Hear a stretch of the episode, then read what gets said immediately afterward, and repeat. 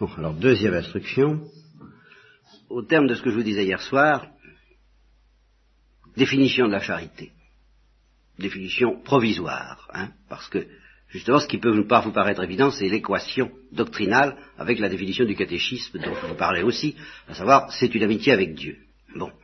Alors qu'est-ce que ça veut dire dans le concret? Ça veut dire se laisser toucher à l'infini ou indéfiniment, se laisser toucher, ne mettre aucune barrière, laisser parler la charité en nous, c'est ne jamais mettre de barrière au fait de se laisser toucher.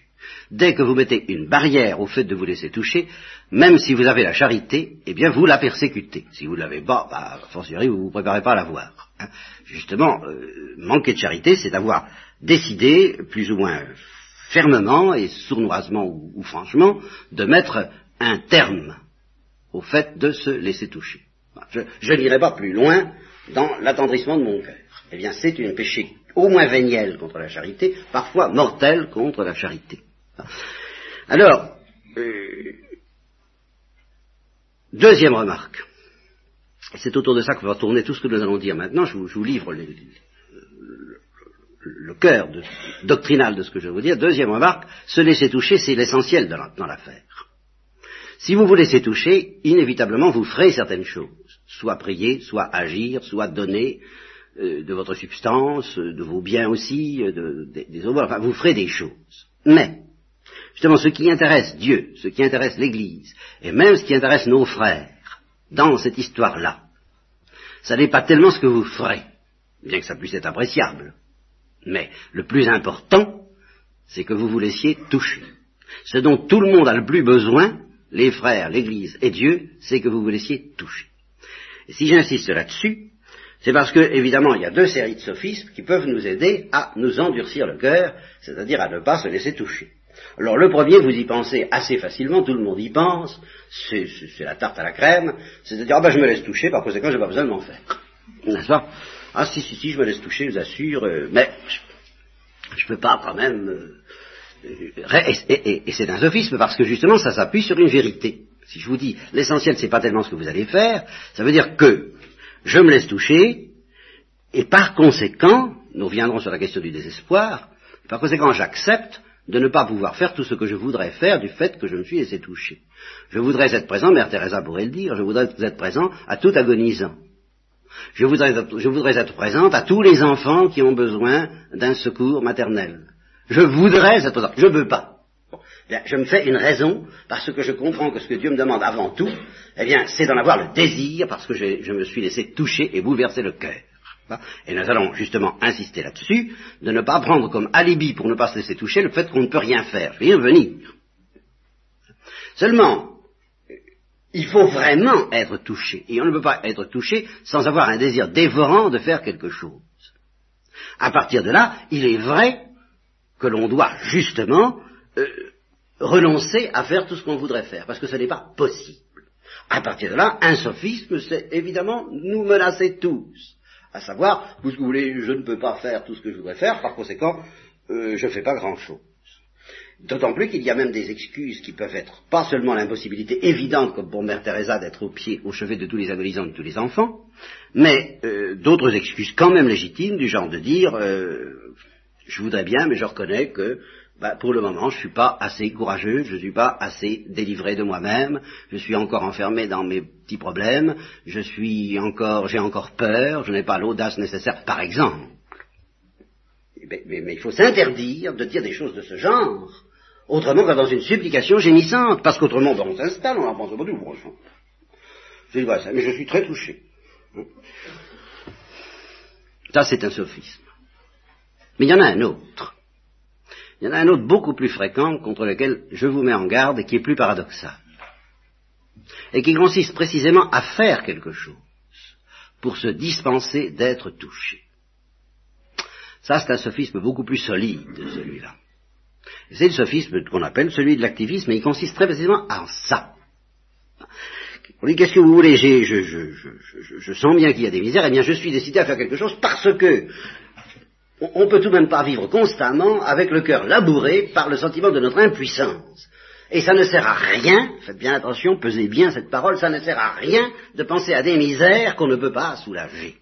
Par conséquent, eh bien je m'occupe et je me laisse toucher par les misères que je peux soulager, et pour les autres, ne m'en parlez pas. Fermez la porte. Donc je suis obligé de vous mettre en garde contre ce sophisme qui, quelquefois, euh, donne lieu à un déchaînement d'action et de dévouement fantastique. Allons peut-être, et c'est là où on peut entrevoir que la parole de symbole, si je donne tous mes biens aux pauvres, de façon à ce que les, pauvres me laissent dormir tranquille. Voilà. Je donne tous mes biens aux pauvres. Oh, bah, je peux dire que j'ai vraiment fait ce que je pouvais. Hein? Ah, ah, ça va. Alors, je peux oublier qu'il y a des pauvres. Je peux oublier qu'il y a des gens qui souffrent, parce que vraiment, je peux dire que non, vraiment, ceux qui ont fait ce que j'ai fait, qui se viennent me reprocher quelque chose.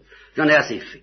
On n'en a jamais assez fait. Bon, on admettra qu'on voudrait faire comme ça, Vincent Paul, davantage encore, mais même si on a le souci de faire davantage encore, si on a décidé de n'ouvrir son cœur qu'à ceux pour qui on fait quelque chose, eh bien, je dis qu'on pêche contre la charité. Et, et ça peut aller jusqu'au péché mortel. Ça peut aller jusque-là. Je ne dis pas que ça y arrivera à chaque fois. Ça peut aller jusque-là. Et en tout cas, ça ira forcément contre l'humilité.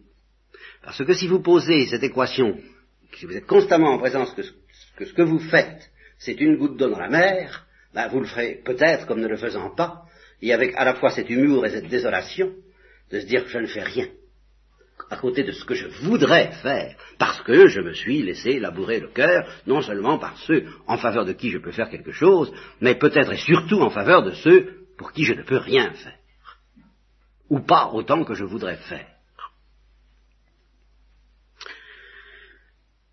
Alors c'est pour justement mieux, euh, donc je, vous ai indiqué les deux sophismes, et ça me permet de répondre au problème du désespoir. C'est en réfléchissant à ce second sophisme. Parce qu'enfin, le problème du désespoir implique une espèce de doute à l'égard de Dieu. Il est, du moment que nous sommes impuissants apporter remède à toutes les misères de la terre, on est obligé de se tourner vers Dieu et de lui dire, mais toi, tu pourrais porter remède aux misères de la terre, pourquoi ne le fais-tu pas? Et c'est là que nous, tente que nous guette une tentation de désespoir, et je ne comprends pas comment font ceux qui, justement, euh, ne veulent pas se poser cette question. Franchement, continuent à penser et à agir comme si ce qui compte, c'était le rendement, et non pas l'idée de se révolter contre Dieu dont le rendement semble très faible. Enfin, le rendement de l'action divine dans le monde semble très faible. Et non pas seulement le rendement de l'Église, on peut toujours accuser les chrétiens de ne pas être assez fervents, mais le rendement du Christ. Je l'ai assez dit et redit, mais enfin c'est tout de même la, clé du problème, le nœud de cette affaire. Le, Christ a manifesté qu'il avait le pouvoir de tout changer sur la terre, de ressusciter les morts, de guérir les malades, de multiplier les pains, de résoudre les problèmes économiques, de résoudre les problèmes financiers, de résoudre les problèmes de la santé, toutes les géopolitiques que, vous voudrez, sont, euh, le Christ a manifesté qu'il avait tout ce qu'il fallait pour le résoudre. D'une part. De l'autre, le Christ manifeste, si on a la foi, qu'il a tout l'amour voulu pour avoir envie de le résoudre. Puisque devant notre misère, il nous dit, ben, je vais la partager jusqu'au bout en me laissant crucifier. Alors, Qu'est-ce qu'il attend? Et ne, pas se poser cette question-là, et par conséquent passer des, années, des dizaines d'années à côté de la réponse sans vouloir la regarder en face, ben ça, ça s'appelle endurcir son cœur là. Car enfin, ou bien on croit à l'amour du Christ et à sa puissance, ou bien on n'y croit pas. Si on y croit, eh bien, on, on est obligé de poser au Christ la question, mais enfin, qu'est-ce que ça veut dire? Pourquoi? Toi qui pourrais guérir les malades, ressusciter les morts et multiplier les pains, pourquoi ne le fais-tu pas et nous invites-tu plutôt à faire des efforts dérisoires? Tu, tu, suscites une mère Teresa qui fait rien, quoi, enfin, qui fait rien. Pourquoi?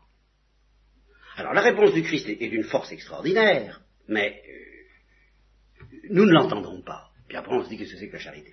Je voudrais vous la faire entendre. Et vous la faire entendre à partir de Carlo Caretto les fameuses histoires de la couverture qu'il y a au début des lettres du désert. Quand il voit un homme qui a froid, et qu'il a ces deux couvertures, et ceci après des années et des années de conversions successives et d'amour de Dieu de plus en plus brûlant. Bien. Eh bien, euh, bon, il, ferme ses entrailles à la souffrance d'autrui. Eh, c'est trop, c'est trop. Et il reçoit une leçon qui prouve bien qu'en fait, il était de suffisamment bonne volonté pour que Dieu ne refuse pas de donner des, des pierres précieuses à ce porc. Il se dit, ben non, ce porc n'est quand même pas assez porc pour que je ne l'éclaire pas sur ce qu'il vient de faire ou de ne pas faire. Eh bien, si on suit la logique de cette histoire, quelle est la grande...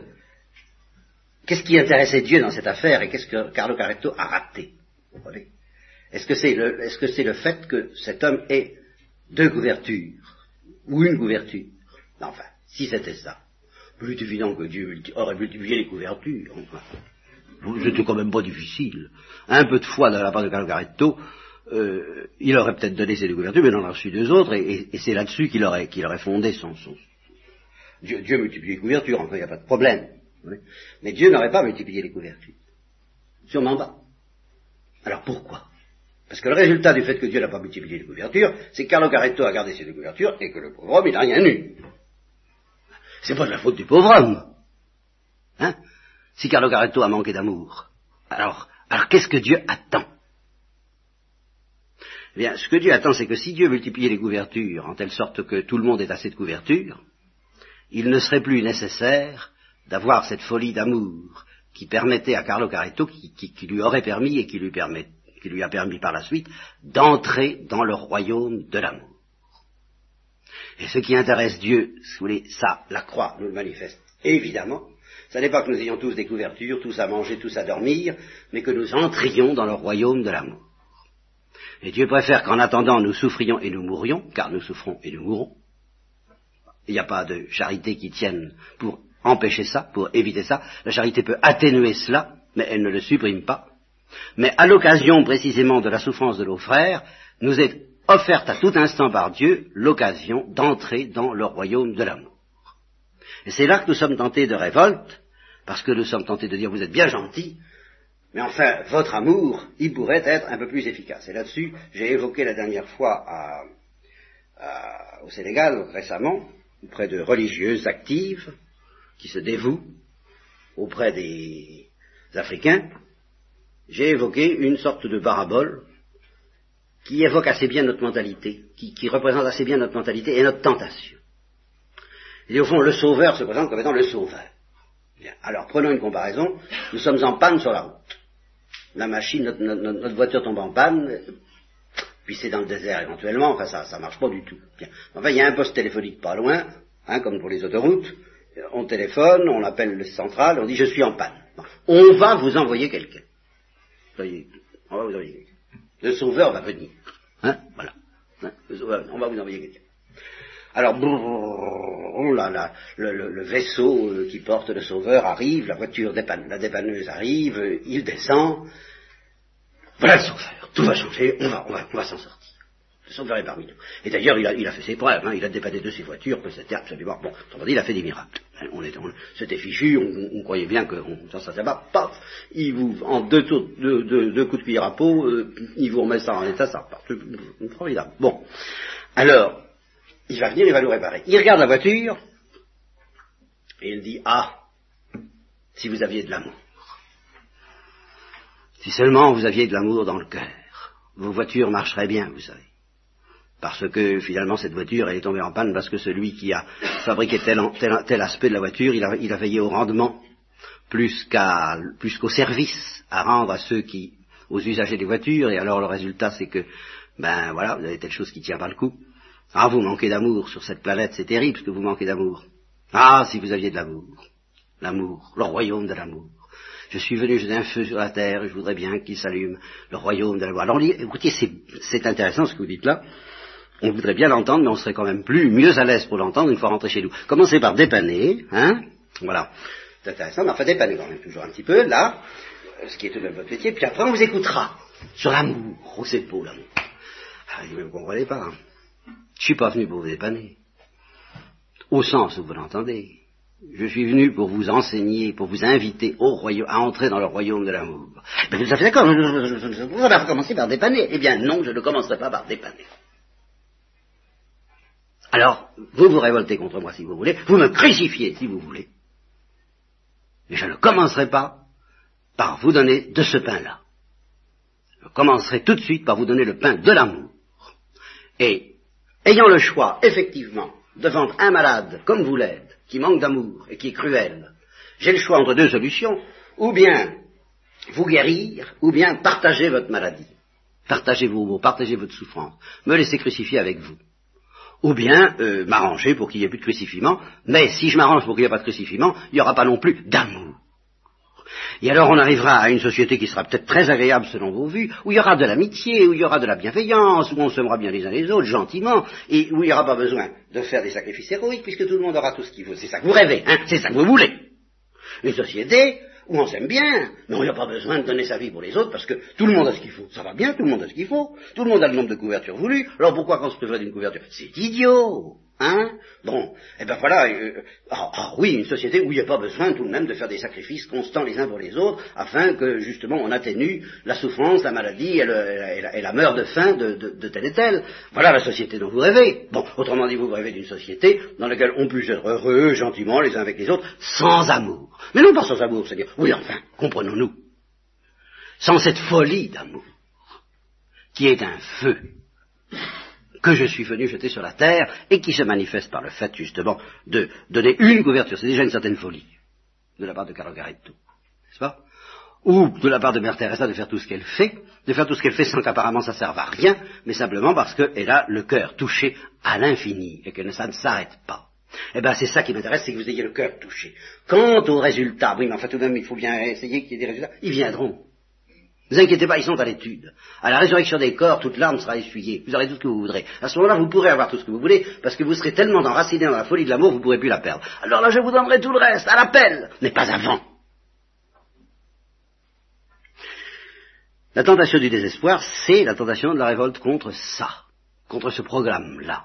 Et calculer la dépense, ça veut dire choisir entre un monde dans lequel la charité, c'est une très bonne chose, mais ça sert à autre chose que la charité, à savoir le confort. Et un monde où la charité n'a pas d'autre but que la charité, dans sa folie, et qui par conséquent peut trouver à s'épanouir à l'intérieur même des, pires misères que soi-disant elle essaie de soulager, et qu'en fait elle essaie surtout d'aimer.